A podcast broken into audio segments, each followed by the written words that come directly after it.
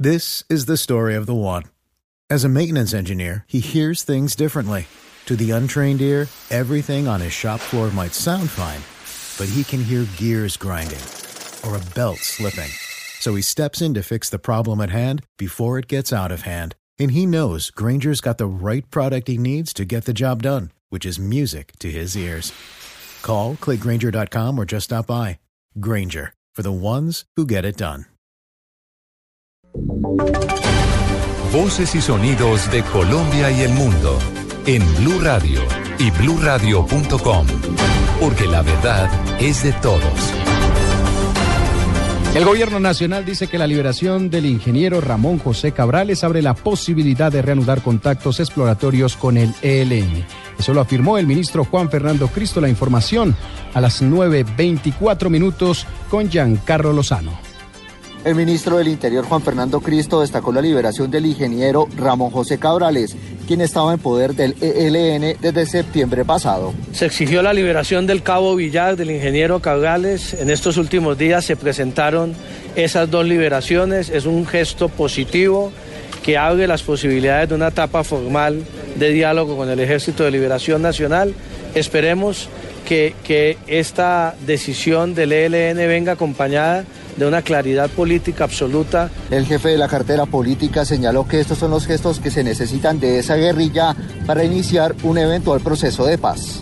Giancarlo Lozano, Blue Radio. Entre tanto, las autoridades civiles en norte de Santander celebran la liberación de Ramón José Cabrales, hecho que agilizaría los diálogos formales con este grupo insurgente. La liberación del ingeniero entregado fue en el municipio de San Calixto. Juliet Cano.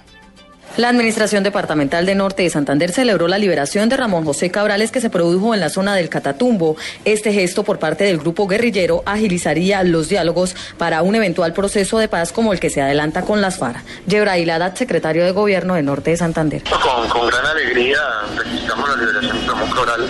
Eh, agradecemos pues finalmente se cumpliera este gesto humanitario por parte de la guerrilla del ELN. Lo más importante es que tenemos a Ramón Cabrales, saben salvo algunos detalles de la, de la operación que recién se está conociendo. El alto funcionario de la Gobernación de Norte de Santander permanecía secuestrado desde hace seis meses por parte del ELN. Informó desde Cúcuta Juliet Cano, Blue Radio. 9 de la noche, 26 minutos, el gobierno nacional reconoció que aún eh, subsisten diferencias importantes con la guerrilla de las FARC en temas de fondo, mientras que el grupo subversivo dice que entre las partes está estudiando una hoja de ruta con requisitos para finalizar la guerra. Vamos a La Habana con la enviada especial de Blue Radio, Silvia Patiño. Hola, buenas noches. Humberto de la Calle, jefe del equipo negociador, les reiteró a las FARC que el proceso de dejación de armas deberá tener plazos fijos, sin zonas grises ni mezcla de armas con política. Para el gobierno, la destrucción de las armas es un tema inamovible sobre la mesa. Vamos a agotar todos los esfuerzos posibles para lograr un acuerdo final, pero esto exige decisiones prontas. Los colombianos lo desean, o mejor, lo exigen, pero lo haremos sin perjuicio de estas líneas centrales y no estarán las partes indefinidamente en La Habana. Iván Márquez anunció que ambas partes trabajan en una hoja de ruta que señalará compromisos claros para destrabar los puntos en los que no hay acuerdos. Se está trazando un itinerario que contempla propósitos, requisitos y tiempos dentro del término del año 2016 para la finalización de la guerra. Márquez dijo que espera que este cronograma sea aprobado en el próximo ciclo de conversaciones. Desde La Habana, Cuba, Silvia Patiño, Blue Radio. 9 de la noche, 27 minutos en diálogo con la cadena Univisión, el máximo cabecilla de las FARC, alias Timochenko, previo a las declaraciones que entregaron los jefes negociadores del gobierno y la guerrilla en La Habana, aseguró que el punto delicado por el cual no se ha firmado el proceso de paz es falta de garantía de seguridad para la dejación de armas. Marcela Vargas. El jefe guerrillero de las FARC, Rodrigo Londoño, alias Timochenko, explicó por qué aún no han logrado el acuerdo definitivo de paz con el gobierno colombiano. El punto sensible para nosotros, en nuestro caso, es que estamos eh, definiendo las bases en que nos vamos a reinsertar la vida política legal de Colombia. Entonces nosotros tenemos que ser muy cuidadosos. Nosotros no estamos pidiendo, como a veces dicen algunos, una revolución por decreto. Nosotros estamos eh, tratando de que se sienten incluso las bases mismas de las más mínimas garantías para primero conservar la vida. Entonces, Para poder hacer dejación de las armas tenemos que crear las mínimas condiciones para que eso no se siga dando. Y si no, no tenía sentido. Timochenko agregó que el encuentro con el secretario de Estado de Estados Unidos, John Kerry, fue un paso importante en este avance de los diálogos de paz que indican que esta vez sí va a ser posible. Marcela Vargas, Blue Radio. Gracias Marcela y desde diferentes sectores políticos se respaldaron a las delegaciones del gobierno y de las FARC. Algunos parlamentarios hicieron un llamado al desarme por parte de la guerrilla. María Camila Correa.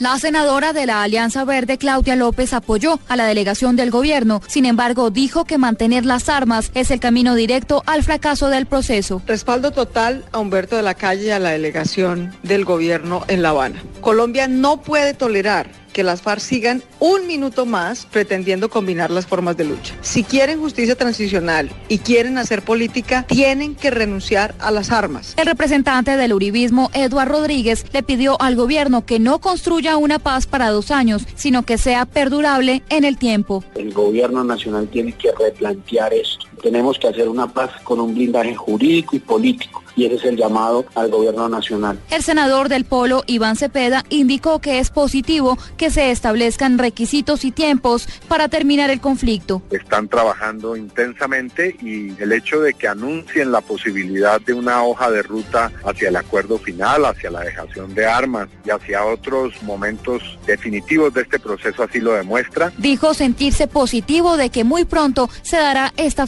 firma del acuerdo. María Camila Correa, Blue Radio. 9 de la noche, 30 minutos. Eh, para más información de estas y otras noticias, consulte nuestra página en internet www.bluradio.com. Continúen con nuestra programación, los dejamos con la nube. Hola, soy Jason Murillo, estén conectados con Blue Radio. Blue Radio, la nueva alternativa.